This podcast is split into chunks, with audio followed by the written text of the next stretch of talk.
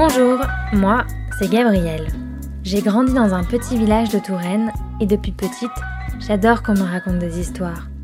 Des histoires de la campagne, des villages, des champs et de ceux qui en sont les garants grâce à leur savoir-faire. C'est de cela dont nous allons parler dans ce podcast, le savoir-faire. Et la meilleure façon de l'appréhender, c'est encore d'aller à la rencontre de ceux qui en sont les garants et qui savent le réinventer au quotidien. Ça, c'est le bruit de la fabrication de la pâte à porcelaine Pilivuit. Et Pilivuit, c'est une manufacture de porcelaine dans le Berry qui a près de 200 ans. Longtemps, la perfection de la porcelaine chinoise est restée un mystère pour les Européens. Une fascination qui s'explique par le miracle de cette matière translucide, brillante et sonore faite à partir de gisements de kaolin, une argile blanche qu'on a mis beaucoup de temps à découvrir en France et en Europe. Il faudra attendre 1709 pour que la formule de la porcelaine dure soit découverte et qu'on identifie les premiers gisements de kaolin en France et en Europe. Là, les premières fabriques de porcelaine peuvent enfin apparaître et parmi elles, on trouve celle de Pilivuit à Mehun-sur-Yèvre et aujourd'hui, je vous y emmène. Un épisode de l'or dans les mains en immersion pour une expérience en roue libre. Bonjour Claire. Bonjour. Merci beaucoup de, nous accueillir dans votre manufacture, une des plus anciennes de France, je crois. Alors que se passe-t-il ici? Alors ici, il se passe beaucoup de choses puisque nous fabriquons euh, donc notre porcelaine entièrement, c'est-à-dire de la fabrication de la pâte jusqu'au façonnage, la fabrication des outils de production, la cuisson, l'émaillage et le décor. Et qu'est-ce que la porcelaine a de si particulier pour que ce soit un matériau qui ait tant de succès? Alors, La porcelaine a une forte renommée, peut-être par sa blancheur et euh, les codes du luxe qui y sont associés. Et moi, aujourd'hui, je dirais que ce qui, ce qui est surtout très important dans la porcelaine, c'est que c'est une matière euh, incroyable qui a des capacités euh, techniques remarquables, qui sont peut-être d'ailleurs méconnues du grand public. Ça résiste très très bien au four, ça résiste très bien au choc mécanique, c'est complètement non poreux, il y a beaucoup beaucoup d'avantages à découvrir de la porcelaine pour euh, s'en servir au quotidien et pas l'utiliser uniquement le dimanche midi ou sur des tables de fête. C'est d'abord une pâte donc, qui est composée euh, de différents minéraux, comme euh, notamment le kaolin qui va apporter la blancheur à, la porcelaine, l'argile, le feldspath et de l'eau. On utilise la même pâte qu'on appelle la pâte Pili 8 depuis 200 ans. Alors au fil des années, on, a créé de, nouvelles pâtes qui vont nous servir notamment à, créer des pièces qui iront directement sur la flamme. Donc ça c'est notre pâte flamme. Ou alors on a des pâtes qui sont chargées en alumine qui nous permettent euh, de faire des pièces un peu plus fines à résistance mécanique égale. On a su tirer profit de la recherche et du développement euh, pour apporter surtout euh, de nouveaux produits, de nouvelles technologies aussi associées à, notre porcelaine. Si je pense notamment à l'induction, puisque ça peut paraître euh, fou, mais aujourd'hui on est capable de créer des cocottes en porcelaine compatibles avec les plaques à induction. On a une grande partie de notre activité donc, qui est consacrée aux arts de la table, donc on va façonner des assiettes plates, creuses, des tasses, euh, soucoupes, etc. Des pièces euh, un peu plus euh, spécifiques comme des beurriers ou des théières qui sont encore façonnées à la main. Et on a l'autre grande partie de notre activité qui est consacrée aux plats à four, donc les moules à tarte par exemple, puisque c'est Pilivit qui a créé cette pièce. des plats à rôtir, des soufflets, des ramequins. Voilà, on a aujourd'hui plus de 800 références dans notre catalogue. Et comment est-ce qu'une entreprise ancestrale comme la vôtre euh, fait pour s'adapter au marché alors qu'aujourd'hui le marché, le marché a changé Aujourd'hui on, résiste à cette évolution euh, notamment euh, grâce au marché de l'export puisque aujourd'hui ça représente la majeure partie de notre chiffre d'affaires. C'est vrai que nos produits sont très très demandés ben, par les Américains, les Coréens, les Danois par exemple. Euh, maintenant, sur le marché français, euh, on avait une, grosse partie de notre chiffre qui était fait par euh, les restaurateurs, qui du coup, du fait de la crise sanitaire, voilà, on a, on a, un ralentissement. Mais je pense qu'on a notre carte à jouer en, mettant en avant les, les, caractéristiques et les capacités en fait de notre porcelaine, de démontrer au grand public que c'est un produit incroyable qui s'utilise au quotidien.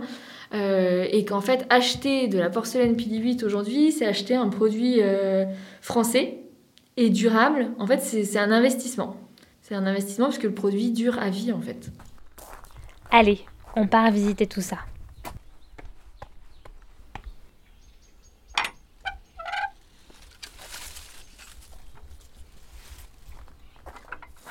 Alors ici, on est dans l'atelier de coulage de moules, puisqu'il faut savoir que chez Pili 8, on fabrique euh, nous-mêmes tous nos outils de production. C'est le point de départ de la création où on va fabriquer les modèles en plâtre qui vont nous servir de, base pour venir façonner ensuite tous nos outils, les moules, euh, qui serviront ensuite à la fabrication de la porcelaine.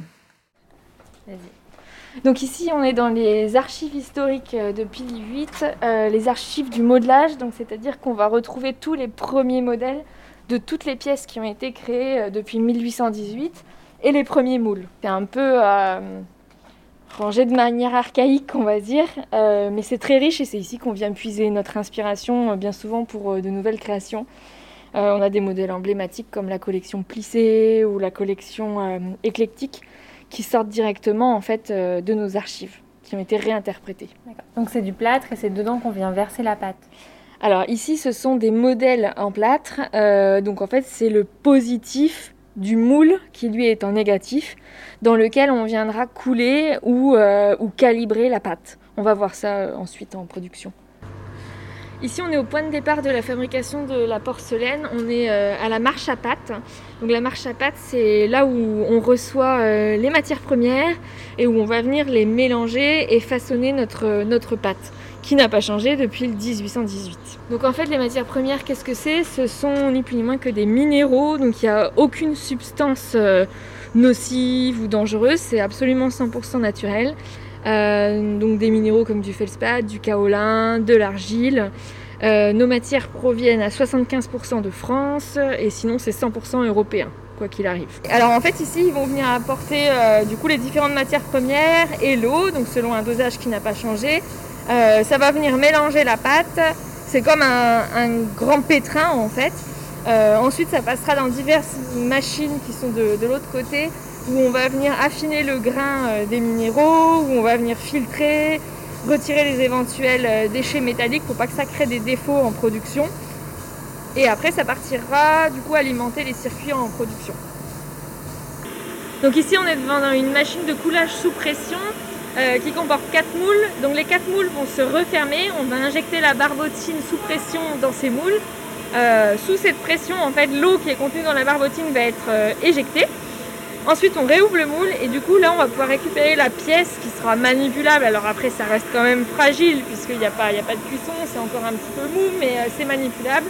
On va mettre là sur le tourniquet et après un petit temps de séchage, tous les bords vont être finis à la main.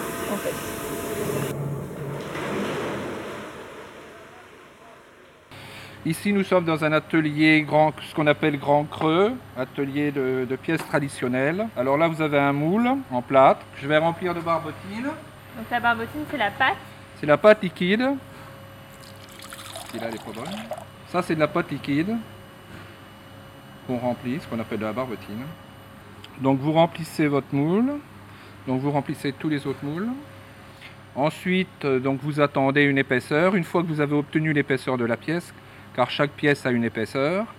Donc vous revidez l'excédent de pâte dans le baquet en dessous et vous obtenez la pièce finale à l'intérieur du moule. On va dire le temps de prise, il faut 7 mm d'épaisseur. Donc ce qu'on appelle le temps de prise, à peu près 8 euh, minutes.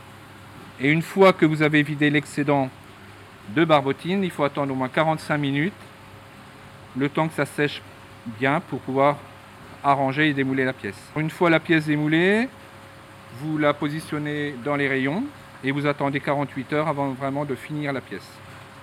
Il faut que la pièce soit assez sèche. Après, direction le four. Après, direction le four. Avant, il y a la finition. Car une fois que la pièce est sèche, il faut la finir. Alors une fois que votre beurrier est sec, vous le prenez, donc vous le grattez, vous le mettez bien à plat. Vous enlevez toutes les crasses à l'intérieur. Vous grattez toutes les coutures au bord et sur le dessus. Et ensuite, on va passer euh, au lavage des coutures, la finition. Et une fois fini, vous, reprenez votre beurrier, vous regardez si vous n'avez rien oublié comme défaut. Et ensuite, vous, vous le posez sur son support et après ça partira pour le four à la cuisson.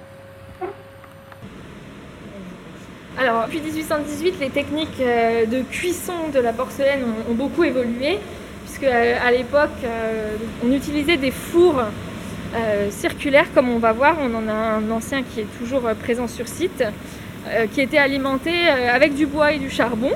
Ensuite, on est passé à, des fours à fioul et maintenant, aujourd'hui, on travaille avec des fours à gaz. Et chez Pili 8, on trouve le plus grand four d'Europe. Pour la première cuisson, les pièces vont donc cuire pendant 24 heures à près de 1000 degrés. Cette cuisson durcit les pièces, les déshydrate et les rend poreuses pour ensuite les tremper dans un bain d'émail. Et c'est l'émail qui permettra à chaque pièce d'avoir leur aspect lisse et brillant et de ne pas casser. Puis vient la deuxième cuisson pendant 24 heures qui va venir développer la blancheur, la translucidité et la solidité de la porcelaine.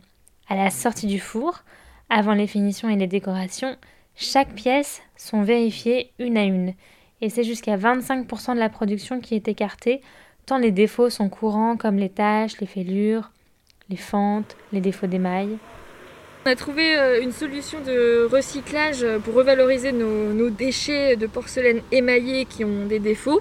Euh, on travaille avec l'entreprise de BTP Colas euh, qui nous rachète en fait cette porcelaine émaillée, qui va la broyer et la réinjecter dans le bitume pour créer des revêtements en fait qui sont plus réfléchissants, qui permettent euh, d'avoir une économie d'énergie au niveau de l'éclairage public et d'avoir une meilleure visibilité en fait de bah, par exemple des, traversées de piétons ou de certaines places. voilà, donc au niveau de la sécurité c'est intéressant aussi. Vous savez tout désormais de la porcelaine et de cet extraordinaire savoir-faire qui nécessite un balai de mains agile et de machines précises. Il n'y a plus qu'à partager l'épisode et à découvrir en images la manufacture sur les réseaux sociaux.